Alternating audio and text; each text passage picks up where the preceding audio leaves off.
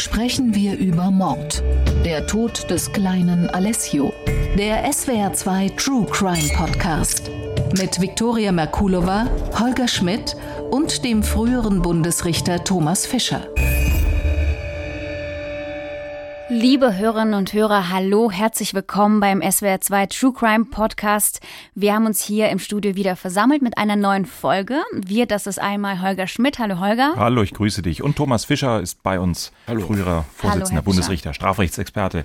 Und ich darf vielleicht gleich mit meiner Standard-Spontanfrage an Thomas Fischer anfangen. Ein ernstes Thema heute, naja, eigentlich häufig in diesem Podcast, aber heute finde ich den Fall tatsächlich traurig und ein Treppensturz spielt eine Rolle. Herr Fischer, täuscht mein Eindruck oder ist ein Treppensturz sowas wie eigentlich eine Standardausrede in Kriminalfällen? Leute fallen dauernd plötzlich und eigentlich immer zufällig Treppen hinunter. Ja, das kommt vor, wobei ich glaube, ähm, dass das Laufen gegen Möbel noch häufiger stattfindet als das Stürzen von Treppen. Aber als Ausrede oder tatsächlich im Leben? Nein, als Ausrede. Ja. Im Leben findet es so häufig statt, wie es halt stattfindet. Also habe ich keine empirischen Erkenntnisse darüber. Aber als Ausrede für Körperverletzungserfolge kommt es schon relativ häufig vor. Man muss es ja irgendwie erklären, wenn man davon ausgeht, dass es geglaubt wird und dann fällt einem halt sowas ein. Rockstars fallen in der Bibliothek von der Leiter, wenn sie betrunken sind, aber Familienangehörige laufen gegen Möbel oder fallen Treppen runter. Victoria, in unserem Fall ist tatsächlich nicht nur eine schwere Körperverletzung passiert, sondern es ist jemand gestorben. Genau. Heute sprechen wir über einen Fall aus Lenzkirch im Hochschwarzwald. Da wurde 2015 ein Junge erschlagen. Er hieß Alessio und wurde nur drei Jahre alt. Und diesen Fall schauen wir uns heute genau an. Es wird immer deutlicher, ein Treppensturz scheidet wohl mit großer Sicherheit als Todesursache aus. Was ist in dieser Familie passiert, als die Mutter abwesend war und warum hat man da nicht interveniert? Vorsichtig formuliert, wir gehen nach derzeitigem Stand davon aus, dass die Fakten gegen ein Unfallgeschehen sprechen. Die Verantwortlichen des Jugendamtes gehören auch auf die Anklagebank. Ich weiß jetzt, wie viel ein Menschenleben der Justiz in Freiburg wert ist, nämlich vier Jahre. In diesem Fall wird schnell klar, es geht tatsächlich um Gewalt in der Familie, in der Alessio aufgewachsen ist und diese Gewalt hat sich anscheinend einfach in die nächste Generation fortgesetzt, denn der Mann, der Täter, der Alessio erschlagen hat, war selbst früher ein Opfer. Es ist der Stiefvater eben. Also es war so 2013, da zieht eben die 24-jährige Mutter mit ihrem kleinen Sohn Alessio um. Sie zieht in eine Wohnung in Lenzkirch im Schwarzwald. Diese Wohnung gehört einem Mann. Er ist 32 Jahre alt und hatte auch seinen eigenen Hof. Anscheinend ist dieser Hof sehr groß. Da sind circa 140 Kühe die beiden werden ein Paar, bekommen auch ein weiteres Kind. Und ich glaube, um zu verstehen, wie die beiden ticken, hm, was sie geprägt hat in ihrem Leben, muss man so ein bisschen die Vorgeschichte von den beiden hören. Also einmal von der Mutter. Die Mutter wurde vom eigenen Vater auch selbst missbraucht und misshandelt. Der Vater kam mehrere Jahre in den Knast und eben der Stiefvater, also der neue Partner dieser Mutter, Norbert T., der war auch in seiner Kindheit von seiner Mutter misshandelt worden. Sie wurde auch wegen gefährlicher Körperverletzung und Misshandlung zu einer Bewährungsstrafe verurteilt. Das klingt alles sehr krass. Ja, das klingt krass und der Junge ist tot und ich bin auch total dafür, dass wir uns die Vorgeschichte der Mutter und ihres Lebensgefährten, die beiden Eltern ist ja so als Formulierung nicht unbedingt richtig, sondern der, der Mutter und mhm. dem Lebensgefährten anschauen. Aber ich würde vorher gerne Thomas Fischer fragen. Wir, wir gehen da jetzt gerade so selbstverständlich davon aus, der Junge ist tot, beide Eltern hatten eine schwierige, von Gewalt und Problemen geprägte Kindheit, aber das ist doch noch nicht zwangsläufig, oder? Zwei Menschen können doch auch mit Kindern, auch in einer Patchwork-Konstruktion ein glückliches Leben führen. Das ist noch nicht zwingend zum Scheitern verurteilt, oder? Nein, zwangsläufig ist natürlich gar nichts.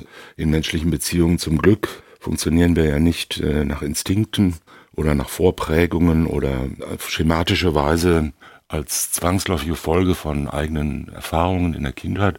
Aber man muss natürlich sagen, dass problematische eigene Kindheitsverhältnisse und Umstände und Erfahrungen in einem so oder so geprägten von Gewalt oder Abwendung oder Beziehungslosigkeit geprägten Milieu ein hohes Risiko sind dafür, dass Menschen unfähig werden oder nur sehr schwer dann fähig sind, stabile und verlässliche Beziehungen aufzubauen, eine stabile eigene Persönlichkeit zu bilden.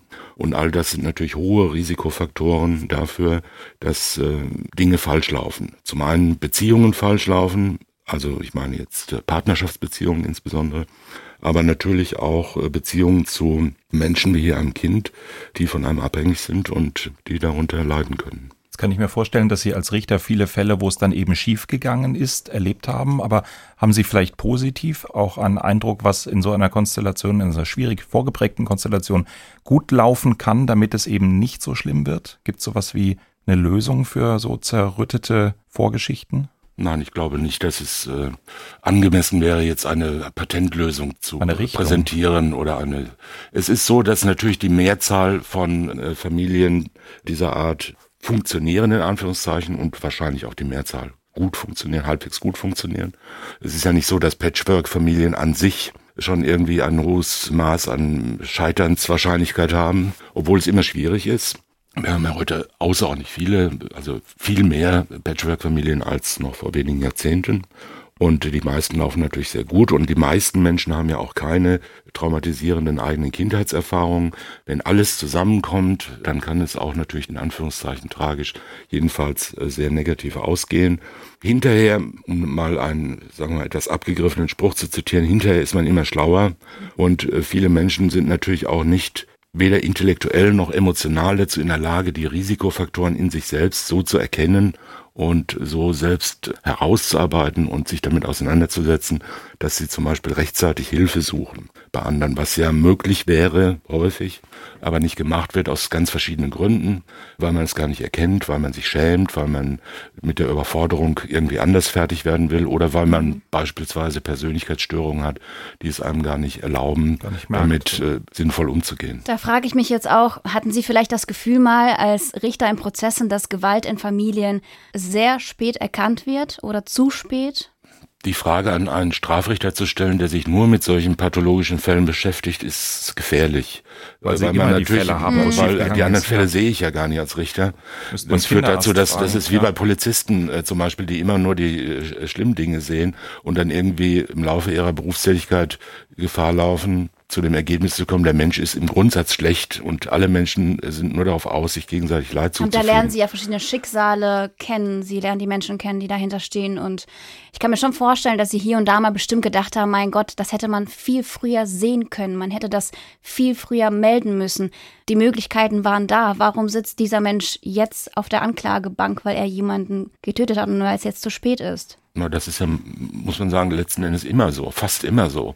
Also es gibt fast nichts Zwangsläufiges auf der Welt. Und wenn was passiert ist, weiß man hinterher immer, natürlich, äh, dass es irgendwelche Gründe hatte. Jedenfalls, wir können die Ereignisse dieser Welt ja nicht als vollkommen grundlosen Zufall ansehen, sondern meistens gibt es ja Gründe. Es gibt einen Ablauf und wenn man den rekonstruiert, kann man sagen, da hätte man eingreifen können, da hätte was anderes passieren können, der hätte das machen, der hätte das sagen, irgendwas hätte passieren, geschehen, Wie unternommen werden können. Und dann wäre es anders gewesen. Diese Erkenntnis ist an sich noch kein Verdienst. Das ist einfach die Regel. In unserem Fall war es, glaube ich, relativ leicht zu erkennen, was da eigentlich passiert ist. Die Gewalt hat sehr, sehr früh angefangen. Alessio war ein Jahr alt. 2013 ging es los. Da haben Ärzte der Uniklinik Freiburg festgestellt, dass Alessio überall auf seinem Körper blaue Flecke hat, als er zu ihnen kommt. Sie informieren das Jugendamt, sagen, dass sie eindeutige Hinweise haben, dass der Junge misshandelt wird. Ein weiteres Jahr später, 2014, da sehen die Ärzte den Jungen wieder. Und wieder ist er verletzt. Sie erstatten Anzeige. Die Polizei ermittelt auch gegen den Stiefvater, gegen Norbert T. Und die Konsequenz ist, Mutter und Kind müssen weg vom Hof. So, und dann kommt das Überraschende. 2014 im Oktober, die Staatsanwaltschaft weiß, dass es Misshandlungen sind. Sie geht davon aus, dass Alessio geschlagen wird. Sie kann aber dem Stiefvater eine Täterschaft nicht nachweisen. Wie kann das sein? Stelle ich mir als eine schwierige Situation vor. Ich würde eigentlich fast gern noch mal eine Sekunde vorher hm. einsteigen. Ich stelle mir das auch für die Ärzte, die Alessio gesehen haben in der Uniklinik, die ja bei beiden äh, Gelegenheiten, so wie ich es verstanden habe, gar nicht das Kind jetzt gesehen haben, weil man den Eindruck hat, dass es geschlagen wird, sondern weil es aus anderen Gründen mit anderen Geschichten zu Kinderärzten in der Uniklinik gekommen ist. Und weiß das aus dem eigenen Umfeld von einer Kinderärztin, dass das für Kinderärzte natürlich eine ganz schwierige Situation ist, wenn man mit Eltern zu tun hat, die besorgt sind um ihr Kind und ein Kind vor sich hat, aber selber als Arzt das Gefühl hat, die Geschichte stimmt überhaupt nicht mhm. so, wie sie mir erzählt wird. Dem Kind geht es nicht gut, aber das hat ganz andere Gründe als das, was mir die vermeintlich besorgten Eltern gerade erzählen.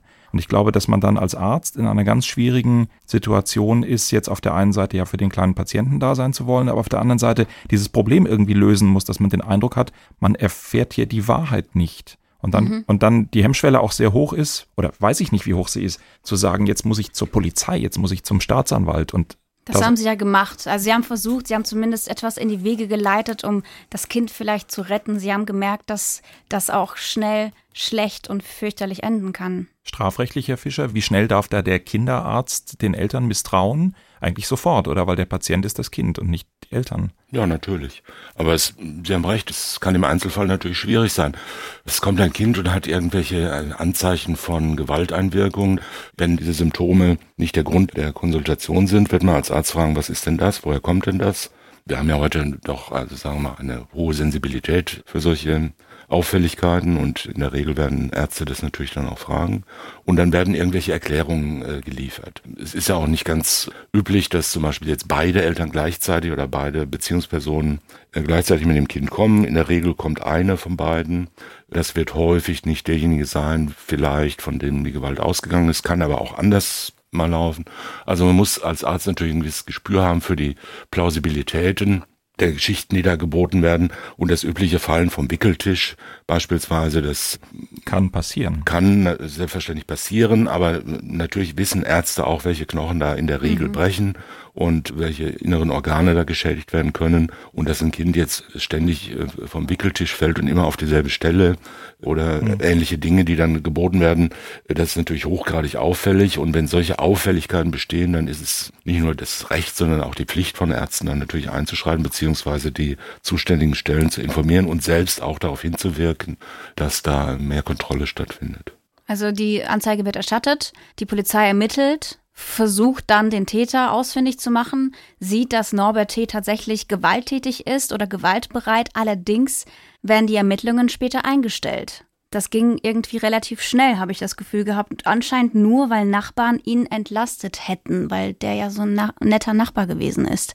Ist das der richtige Weg? Muss es das so, naja, wie kann man das so schnell denke, entscheiden? Es ist unglaublich kompliziert, in so einem Familienmilieu vernünftig zu ermitteln, weil im Grunde die Eltern, die Sorgeberechtigten, die Menschen, die da in dem Haushalt sind, sich vielleicht nicht zwingend selber belasten werden, vielleicht eine große Hemmschwelle ist, äh, gegenüber dem Partner tatsächlich zu sagen, was passiert ist, möglicherweise eine, eine Drucksituation herrscht. Ich glaube, es ist nicht vergleichbar, Herr Fischer, mit einer, sagen wir mal, Ermittlung in einem Geschäftsumfeld, in einer Kneipenschlägerei, in Situationen, wo jeder den anderen belastet, sondern es ist ja sehr komplex. Du meinst, man wird schneller die Ermittlungen einstellen? Sozusagen. Nein, nicht nein, es ist, nein, es ist komplizierter. Es ist komplizierter, weil natürlich anders als in den Situationen, die Sie beschrieben haben, es hier immer um eine, wie soll ich sagen, multidimension, mehrdimensionale Beziehung geht. Ja, es ist ja immer auch die Beziehung zwischen den Partnern und innerhalb der Familie spielt eine Rolle und alles hängt mit allem zusammen. Also, Sie haben vorhin gesagt, die Polizei hat erkannt, dass der Stiefvater oder der Lebenspartner der Mutter gewalttätig war. Fragt sich, woran haben Sie das erkannt? Ja, der wird ja nicht die Polizisten angegriffen haben. äh, es gibt ja immer mindestens zwei Verdächtige, die Mutter oder und, und den Stiefvater. Ja? Und man kann ja nicht sagen, das sind immer die Männer, die die Kinder misshandeln. Das äh, ist ja nicht der Fall, sondern es sind äh, aus verschiedenen Gründen sehr häufig oder geradezu manchmal auch häufiger die Frauen oder die Mütter, ja, die Mutter hier zum Beispiel hat das ja auch so ein bisschen vertuscht. Ne? Sie hat jetzt nicht ja, es geht nicht ums Vertuschen, sondern es geht ja zunächst mal darum, es werden Verletzungen festgestellt und es wird eine Anzeige erstattet und jetzt muss die Polizei, die Staatsanwaltschaft ermitteln, wer war's. Und die kommen in eine Situation hinein, die ja ganz unterschiedlich sein kann. Ja, es, es können Abhängigkeiten in der Beziehung bestehen, es können Dominanzen und äh, Unterwürfigkeiten bestehen, die man nicht auf Anhieb erkennt. Es können gegenseitige Beschuldigungen stattfinden, es kann aber auch ein absolutes Mauern stattfinden und da sitzen zwei Leute, die sagen, ich weiß auch nicht, wie das kommt. Ja. Ich gehe morgens auf die Arbeit und abends komme ich nach Hause. Meine Frau sagt mir, das Kind ist vom Wickeltisch gefallen, was soll ich da machen? Ja? Und äh, sie sagt es halt andersrum und sagt, ich war bei meiner Mutter und als ich nach Hause kam, hat mir mein Mann gesagt, es ist vom Wickeltisch gefallen. Und äh, was soll da die Polizei machen? Ja?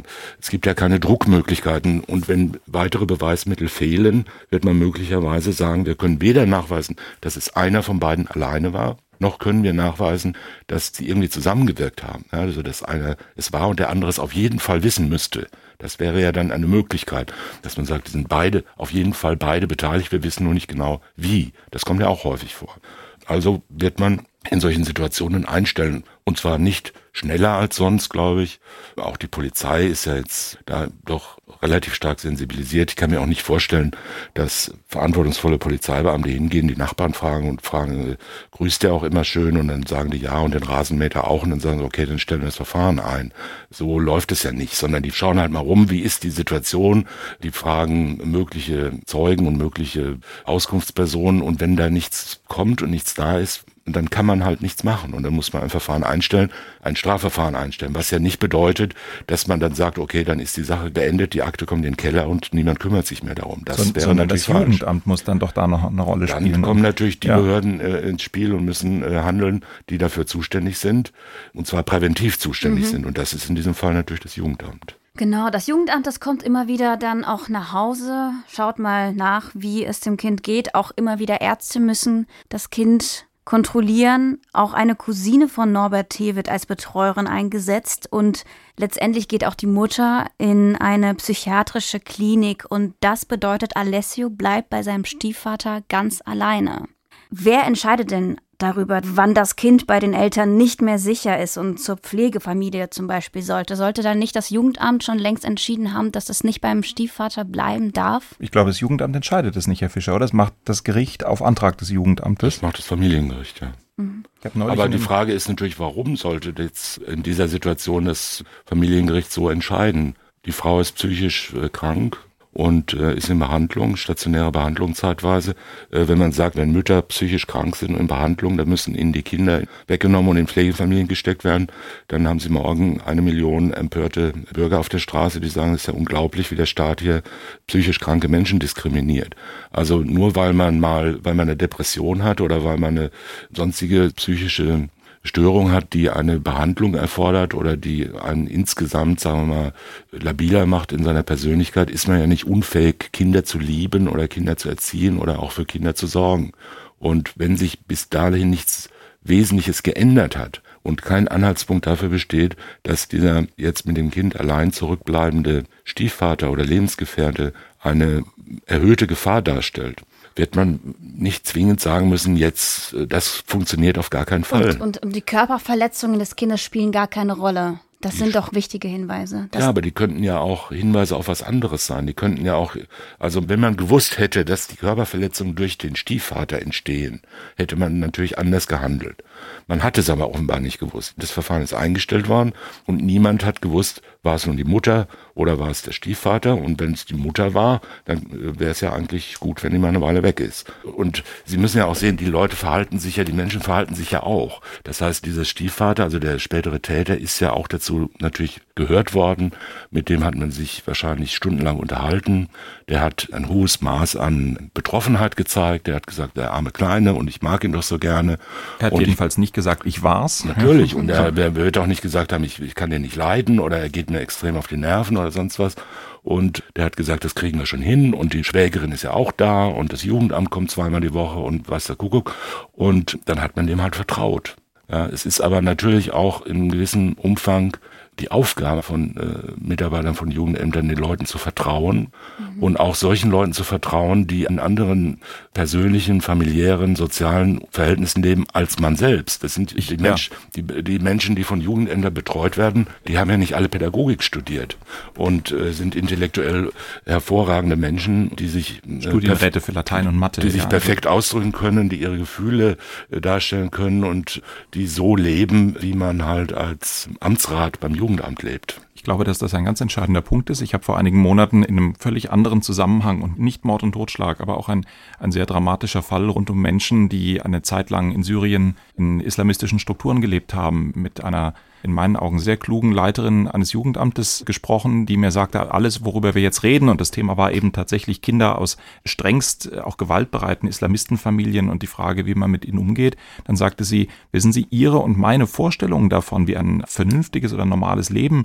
aussieht, unterscheidet sich von ganz, ganz vielen Familien, mit denen wir es hier täglich zu tun haben und die ich als Leiterin des Jugendamtes trotzdem für vernünftig in Anführungszeichen Familien halte, auch wenn deren Lebensmodelle oder, oder Tages Tagesabläufe oder so völlig unterschiedlich sind als das, was man so vielleicht äh, in der breiten Mitte der Gesellschaft für richtig hält. Und deswegen sind das alles erstmal noch keine schlechten Eltern. Und ihre Aufgabe im Jugendamt schien es, so wie Sie sagen, äh, zu sein, einfach auch Lebensmodelle natürlich zuzulassen, weil wir eine freiheitliche Gesellschaft haben, die völlig anders sind, als man sich's vorstellt und deswegen noch nicht schlecht sind. Nur hier haben wir das Problem, der Junge ist tot am Ende. Also ist das sowas wie das Grundrisiko, dass man es dann eben nicht erkennt, oder? Das ist jedenfalls ein Risiko. Aber dieses Risiko an sich kann man nicht vermeiden das ist immer da, das Risiko. Es äh, verwirklicht sich zum Glück nicht sehr häufig, aber wenn es sich verwirklicht, wie in diesem Fall, ist es natürlich besonders äh, dramatisch und äh, sehr schmerzlich. Ja, tatsächlich einige Wochen später passiert das, was vielleicht auch schon Ärzte befürchtet haben. Norbert T. erschlägt den kleinen Jungen.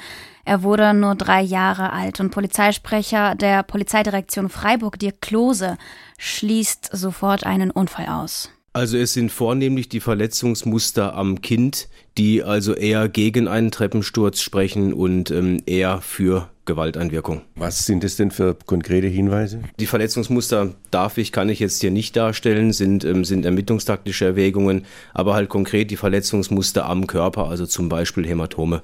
Was das Verletzungsmuster angeht, so sieht es auch jetzt im Moment so aus, dass auch an der Leiche sowohl ähm, neue Verletzungen vorhanden sind, aber auch mutmaßlich ältere Verletzungen, bei denen man schon darauf schließen kann, ähm, liegt ein Sturz zugrunde oder doch etwas anderes. Was ist eigentlich passiert an diesem Tag am Freitag in Lenzkirch? Norbert T. hat das ja später erzählt aus seiner Sicht, wie das gewesen ist. Er war wohl mit seinen Kindern am Hof, anscheinend mit seinen 140 Kühen total überfordert an diesem Tag.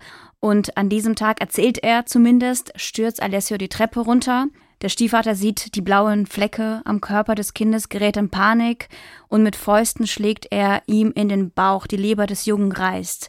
Norbert T. bringt das Kind erst nach einer halben Stunde zum Arzt und eine Stunde später ist es tot. Und tatsächlich glauben ihm die Richter das.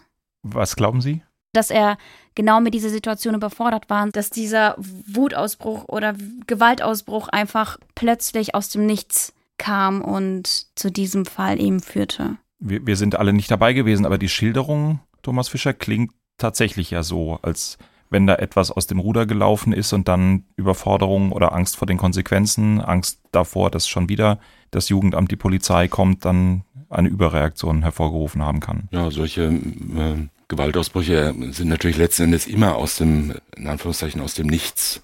Auch sowas kommt vor, dass sowas geplant ist dass also beispielsweise äh, grausame oder gewalttätige Erziehungsmethoden planmäßig äh, vorsätzlich durchgeführt werden, aber das war hier offenbar nicht so ein Fall, sondern das sind halt Gewaltausbrüche, die spontan erfolgen, mit einer hohen affektiven Erregung erfolgen, äh, dass da letztendlich Überforderung dahinter steckt, ist relativ, soll ich sagen, etwas banaler und sehr allgemeiner äh, Ausdruck. Natürlich ist er jetzt nicht überfordert, weil so viele Kühe ihn anschauen oder weil er mit Melken heute nicht klarkommt, da muss er jetzt sein Kind äh, schlagen, sondern es ist halt so eine allgemeine äh, Situation der Überforderung.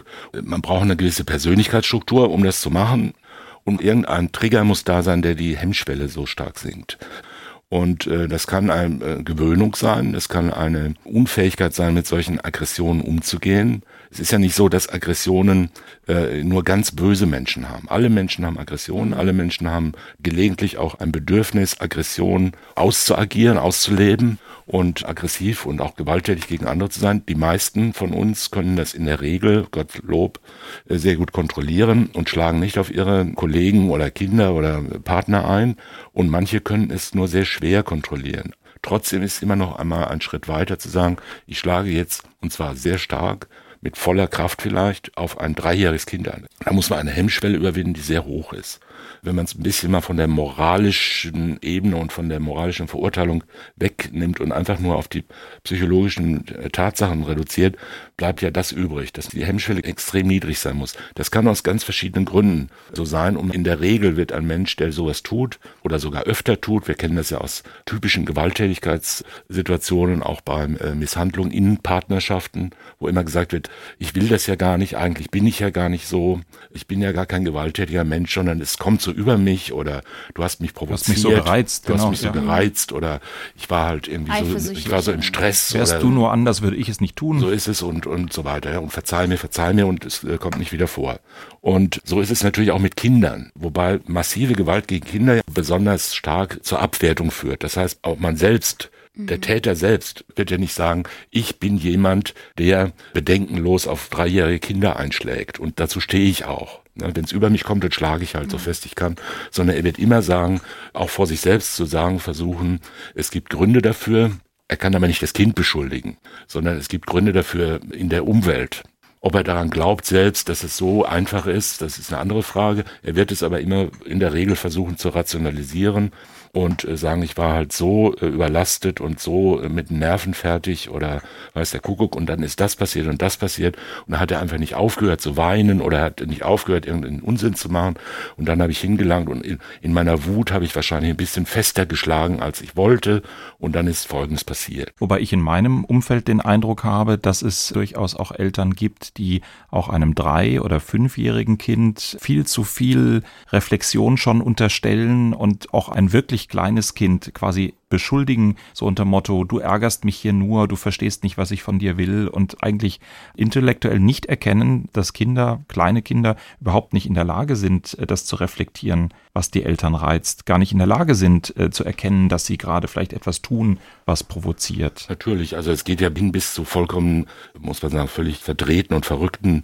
Rationalisierungen, dass also Menschen, Kleinstkinder, massiv misshandeln, weil die so lange weinen und das Kind immer weiter schlagen oder immer weiter schütteln oder mit äh, schrecklichen Gewalttätigkeiten quälen, mit heißem Wasser überschütten oder mit Bügeleisen quälen oder was, da gibt's ja furchtbare Sachen, weil das Kind so laut schreit. Ohne zu und, verstehen, dass und, und sagt, ähm, äh, jetzt bestrafe ich dich so stark, bis du nicht mehr schreist. Da kann man kaum noch nachvollziehen, dass Menschen sowas ernsthaft glauben könnten. Ne?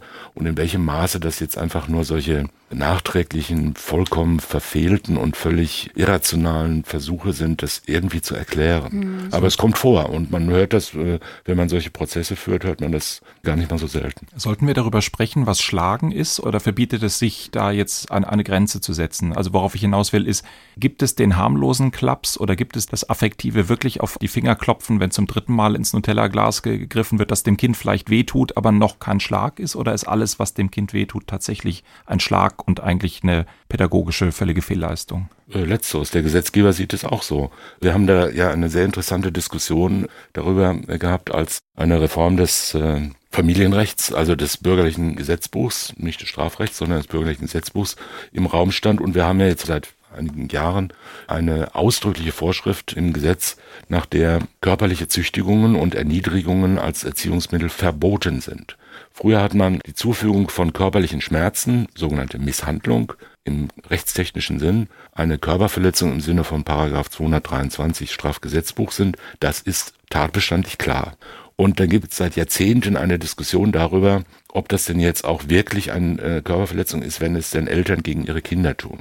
Und diese Diskussion ist insoweit interessant, als immer gesagt wird, ja, das ist, es geht um das Züchtig, das elterliche Züchtigungsrecht. Wenn man sich aber mal überlegt, was Züchtigungsrecht bedeutet, ist das ja eigentlich so eine Art Bestrafung. Das heißt, da wird so eine quasi fast schon strafrechtliche Konstruktion hergestellt. Das Kind macht irgendwas falsch, und dafür bestraft man es, und zwar durch körperliche Schmerzen. Was auch immer das jetzt äh, für ein pädagogisches Konzept sein soll, ist das aber ja ein rationales Bestrafen. Und wenn man aber sagt, warum strafst du dann, dann, dann sagen dieselben Leute immer, naja, das Kind da soll es sich merken. Ja, ja, und es ist mir die Hand ausgerutscht. Also der Vater, der nach Hause kommt und dann eine Abrechnung durchführt mit seinen äh, missratenen Söhnen und die dann also züchtigt, obwohl ihm selbst die Tränen der Rührung in den Augen stehen, äh, aber er muss es tun, weil die Strafe halt sein muss. Das ist ja eine Vorstellung, die heute die Menschen gar nicht mehr selbst persönlich so vertreten können, weil es in der Gesellschaft gar nicht mehr anerkannt wird. Sondern die sagen ja ständig, mir ist die Hand ausgerutscht. Ich war so gestresst und da hat er noch mal Widerworte gegeben und hat noch mal den Brei auf den Boden geschmissen oder was auch immer, ja. Und da rutschte mir die Hand aus. Das hat aber mit Züchtigung ja gar nichts zu tun, mit Strafen gar nichts zu tun, sondern das ist einfach nur situative Überforderung. Situative Wut, Gewalt, Neigung und Ausrasten. Ja, aber der Gedanke, da ist eine heiße Herdplatte, das Kind ist hundertmal gewarnt worden und beim hundertersten Mal haut man auf die Finger, um nochmal deutlich zu machen, hier wird es gefährlich. Ich glaube schon, dass es eine ganze Reihe von Eltern gibt, die, warum auch immer, weil sie es selber so erlebt haben, weil man es ihnen so beigebracht hat, weil sie den Eindruck haben, dass es Aufmerksamkeit beim Kind bewirkt und, und letztlich es im, im Gedankentun vor einer Gefahr wahren zu wollen. Das ist zweifellos richtig. Natürlich ist ein gewisses Maß an Zwang also das ist unausweichlich. Man muss Kinder mit Gewalt davon abhalten, auf, auf die Straße zu rennen, die Herdplatte Straßen zu laufen, die, ja. indem man sie festhält. Das ist der Fall. Äh, dass es irgendwie tolerabel oder gar sinnvoll sein könnte, jetzt Kindern das mit Gewalt beizubringen, indem man ihnen äh, körperliche Schmerzen zufügt, die jetzt kein Schreck sind, sondern Schmerz sind. Das ist eine Überzeugung, die noch sehr verbreitet ist, die ich persönlich für völlig falsch halte. Mhm. Ich glaube, dass man das umsetzen soll und dass das in der Gesellschaft noch längst nicht angekommen ist. Wir sind zwar auch bei anderen Dingen, die Kinder betreffen, extrem sensibel geworden, aber dieselben Leute, die sich unglaublich darüber aufregen und die härtesten Strafen äh, wollen schon für minimale sexualisierte Berührungen von Kindern, sehen eigentlich kein Problem darin, dass ihre Nachbarn gelegentlich äh, oder ihre Freunde oder ihre Kollegen oder sie selbst gelegentlich Gewalt gegen Kinder, gegen auch kleine Kinder ausüben, weil sie das Richtige damit wollen, nämlich sie erziehen, sie warnen oder sozusagen Tipps für ein gutes Leben zu geben, obwohl ja doch eigentlich klar ist, dass solche Formen von Erziehung in Anführungszeichen ja praktisch ausschließlich negative Konsequenzen haben, Gewalterfahrungen, wie auch immer die jetzt sind, und zwar auch auf einer niedrigen Ebene ja nicht dazu führen, dass man sich mit Regeln identifiziert, dass man das gerne lernt und so weiter. Das wissen wir aus der Lerntheorie. Strafen ist eigentlich eines der schlechtesten äh, Möglichkeiten, wie man Menschen dazu bringen kann, äh, was zu lernen. Es ist aber natürlich anstrengend, das nicht zu tun. Mhm. Und diese Erziehungsmaßnahmen oder Gewalterfahrungen werden ja auch übergeben in nächste Generationen. Und auch du, Holger, hast vorhin gesagt, kann es eventuell sein, weil die Eltern selbst etwas erlebt haben, dass sie das Kind so erziehen. Und hier war das ja auch bei diesem Mann so. Der hat ja sehr viel Gewalt erlebt. Und Psychologen zum Beispiel sagen dazu, habe ich gelesen, dass bei Gewalterfahrungen Menschen Abbilder der Täter in sich aufnehmen und später können sie in Gedanken, Gefühlen oder irgendwelchen Verhaltensimpulsen ähm, können diese Abbilder wieder auftreten, zum Beispiel wenn sie getriggert werden, also auch eventuell durch diese Überforderung, durch diesen Stress. Und ich habe mich einfach gefragt, ich glaube, man findet kein Argument, mit dem man diese Tat verzeihen kann oder sonst was. Dennoch geht es hier um einen Mann, der selbst mal von seiner Mutter brutal misshandelt wurde. Der hat selbst gelitten, wurde zu diesem Menschen durch diese Gewalt wahrscheinlich. Und ich frage mich, darf man eigentlich mit diesem Menschen Mitleid haben? Ist das so moralisch vertretbar? Was sagen Sie, Herr Fischer? Ja, natürlich. Man kann mit jedem Menschen Mitleid haben. Das ist ja der Sinn der Menschlichkeit, Mitleid äh, zu haben. Das bedeutet ja nicht, dass man ein Verständnis hat, was sagt, das finde ich aber gut, dass du das gemacht hast oder das äh, hätte ich auch so gemacht oder mach's beim nächsten Mal wieder so. Das hat ja damit alles nichts zu tun. Menschen werden Opfer und Täter im selben Leben, im selben Ablauf von Geschehnissen.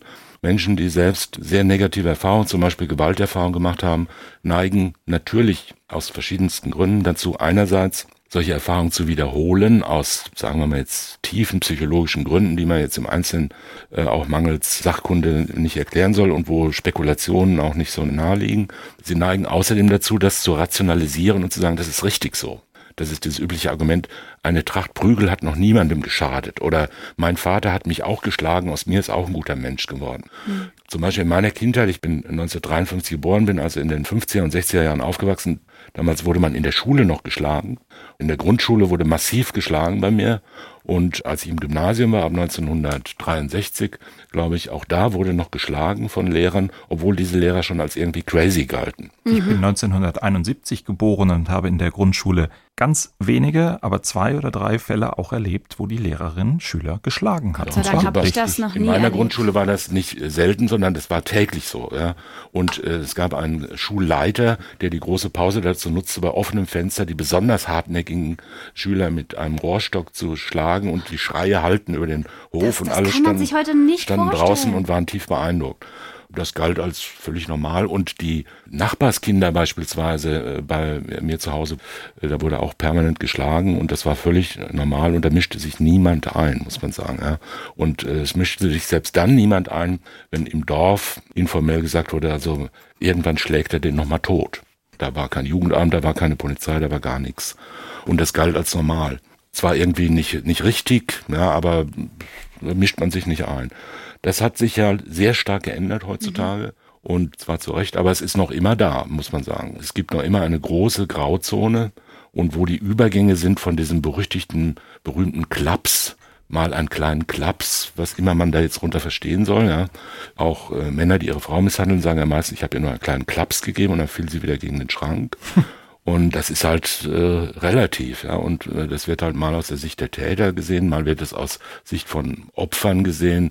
Es wird teilweise dramatisiert, teilweise aber auch wahrscheinlich viel häufiger stark verharmlost. Und diese Gewalt gegen Kinder ist ein äh, großes Problem. Es ist also meines Erachtens mindestens ein so großes faktisch tatsächliches Problem wie sexueller Missbrauch gegen Kinder, aber es wird wesentlich weniger thematisiert und ist wesentlich stärker integriert in ein gutbürgerliches, normales Leben, was als nicht auffällig gilt. Also jemand, der nur gelegentlich seine sieben- oder neunjährigen nicht an die Brust fasst, gilt als mindestens krank oder als schlechter Mensch.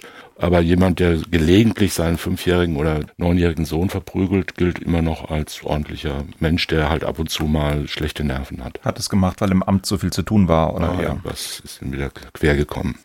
Ich glaube, was hier bei diesem Fall so wichtig war, auch bei dem Prozess, ist die Frage, wer trägt jetzt die Schuld am Tod vom kleinen Alessio? Wer hätte es verhindern können? Und die Ärzte der Uniklinik Freiburg, die haben in einer Pressekonferenz dargelegt, wie sehr Alessio tatsächlich gefährdet war.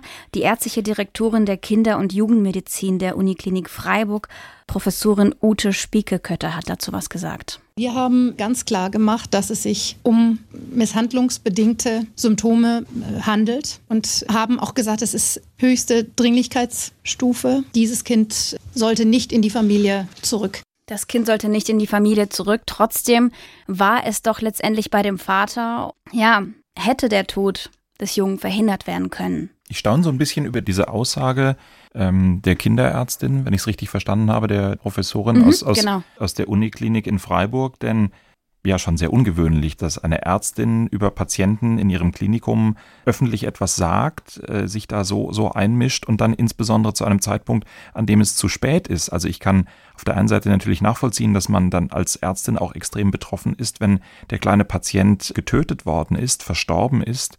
Aber dann hinterher sich öffentlich hinzustellen, über einen kleinen Patienten zu sprechen äh, und quasi zu sagen, ja, na, wir haben ja gesagt, es darf nicht passieren, finde ich schon, weiß ich gar nicht. Fast ein bisschen scheinheilig, Herr Fischer, oder? Naja, die stehen natürlich auch unter einem starken Rechtfertigungsdruck. Es ist ja so, dass äh, der Fall an sich große Betroffenheit ausgelöst hat in der Öffentlichkeit und dass natürlich gefragt wurde, wer ist schuld? Das ist ja die übliche Frage, wenn was Schlimmes passiert ist. Wer ist schuld? Wo ist der Bösewicht, der alles, äh, wie hätte man es verhindern können? Natürlich hätte man es irgendwie verhindern können. Und jeder, der jetzt in dieser langen Reihe von Ursachen eine Rolle gespielt hat, äh, beeilt sich natürlich zu sagen, bei mir lag der Hauptfehler nicht. Das kann ja auch so sein. Und natürlich ist so eine Ärztin jetzt oder die Leiterin äh, dieser Abteilung bemüht auch zu sagen, dass sie alles richtig gemacht haben. Wenn sie davon überzeugt ist. Und ähm, nehme ich mal den Gegenpart und sage, offenkundig hat sie nicht alles richtig gemacht, denn der Junge ist am Ende tot. Kann man genauso sagen, gut, wenn sie partout wirklich strikt dagegen war, dass das Kind nach Hause geht, dann hätte sie das Kind nicht nach Hause gehen lassen dürfen. Dann hätte man keine Ahnung, im Extremfall sagen müssen, ich rufe jetzt eine Streife der Polizei und sage so, meiner Meinung nach, als Chefin dieser Klinik darf dieses Kind nicht mit diesen Eltern weggehen. Ja, ich weiß nicht ganz genau, wie die tatsächlichen Umstände waren, wem gegenüber sie äh, die äh, Klinik das gesagt oder diese Stellungnahme eingeholt hat, das äh, kann so ich wie jetzt. ich es verstanden habe, alles auf dem ordentlichen Weg dafür, im Guten wie im Bösen. Also ja, von wem ist sie gefragt worden? Die Frage stellt das, sich. Das ne? Jugendamt informiert, die Staatsanwaltschaft informiert, Meldewege, alles richtig, alles so, wie man es vereinbart hat. Wir haben uns genau genau an alles gehalten, glaube ich auch alles sofort, nur es hat halt nicht funktioniert. Ja, aber das, wir leben ja in einer Welt, in der man Verantwortungsbereiche voneinander abgrenzt und in der man natürlich auch so einen Vertrauensgrundsatz handelt. Und äh, Ärzte in einer Klinik, die stehen dem ja nicht, wie soll ich sagen, gleichgültig gegenüber, sondern tun ihre Pflichten, aber die haben natürlich im Wesentlichen mal die Pflicht, ihre Klinik zu betreiben. Und da gibt es Stellen, wie zum Beispiel das Jugendamt oder die Polizei, die dafür zuständig sind, Auffälligkeiten zu bearbeiten. In der Regel kann man davon ausgehen, dass andere Behörden, äh, wenn man die ordentlich darauf hinweist und Verfahren in äh, Gang bringt, dass die ihre Pflicht tun und ihre eigene Pflicht auch äh, sinnvoll und vernünftig erfüllen. Das heißt, wenn man dem Jugendamt sagt, wir sind der Ansicht, dass es eindeutige Hinweise dafür gibt, dass das Kind in der Familie nicht sicher ist, dann kann man in der Regel davon ausgehen, dass das Jugendamt das Richtige tut. Und da wird man von einem Arzt nicht erwarten können, dass er nach Feierabend dann schnell nochmal hinfährt und guckt, äh, ob das jetzt auch umgesetzt worden ist. Oder dass er jetzt sagt, äh, diese, ich sage das jetzt zwar dem Jugendamtsmitarbeiter, aber der wird wahrscheinlich versagen oder äh, selber Fehler machen. Also ich denke, das ist nicht sehr fernliegend und man muss auch nicht zwingend jetzt sagen, jeder schiebt nur die Verantwortung von sich. Also das kann zwar sein und wir wissen ja von uns selber, dass wir auch ungerne sagen, ja, ich war's, ne? ich habe den schlimmsten Fehler gemacht, aber nach dem, was man da jetzt hört in der Äußerung der Ärztin, kann ich jetzt, da würde ich jetzt nicht sagen, das ist von vornherein verfehlt. Und wir haben auch noch einen Ton vom Jugendamt von der Jugenddezernentin Eva Maria Münzer. Sie hat äh, das dazu gesagt. Wenn wir alle Kinder, die jemals geohrfeigt worden sind wegen des Verdachts auf Kindeswohlgefährdung, gleich aus den Familien nehmen sollten, wäre der Auftrag der Kinder- und Jugendhilfe nicht erfüllt. Wir wissen heute, dass das Kind so misshandelt worden ist, dass es zu Tode kam. Das wussten wir aber nicht von vornherein. Und warum Alessio in der Familie blieb, das hat sie auch nochmal gesagt. Die Eltern sind bereit, sich auf Auflagen einzulassen, um wieder zusammenleben zu können. Die Eltern sind bereit, ihr Kind einer 14-tägigen Kontrolle unterziehen zu lassen, ob dem Kind Schaden zugefügt worden ist.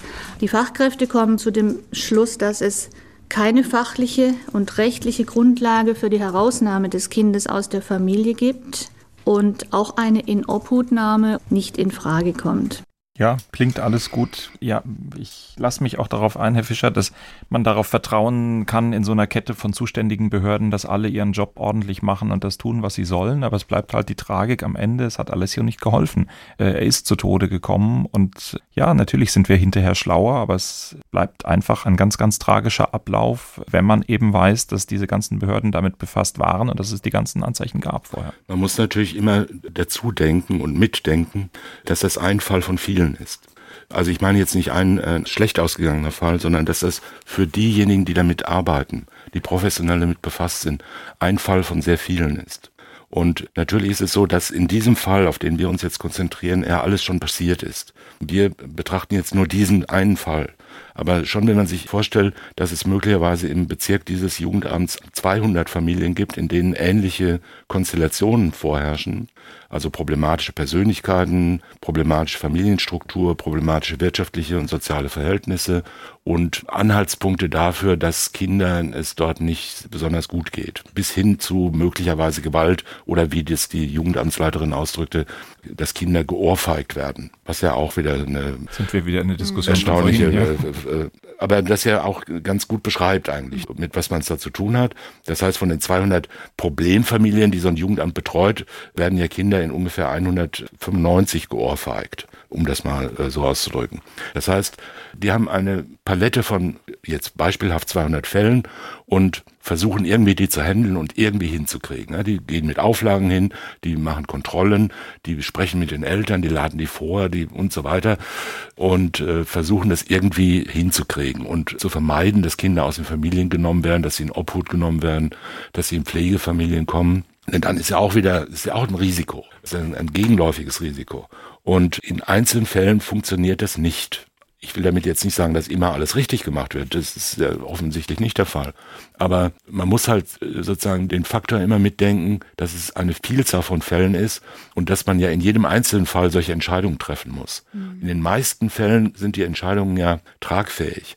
Und zu sagen, ich gehe das Risiko ein, bedeutet ja jetzt nicht, dass überall jetzt ein hohes Maß von Todesrisiko besteht. Ein Jugendamtsmitarbeiter, der Dutzende von Familien betreut, denkt ja nicht, hier kann in Dutzenden von Familien jeden Tag ein Kind zu Tode geprügelt werden, sondern die denken halt an andere Dinge. Ja, das Kind kann verwahrlosen, es kann äh, psychische Schäden, Langzeitschäden erleiden und so weiter. Man muss irgendwie damit umgehen.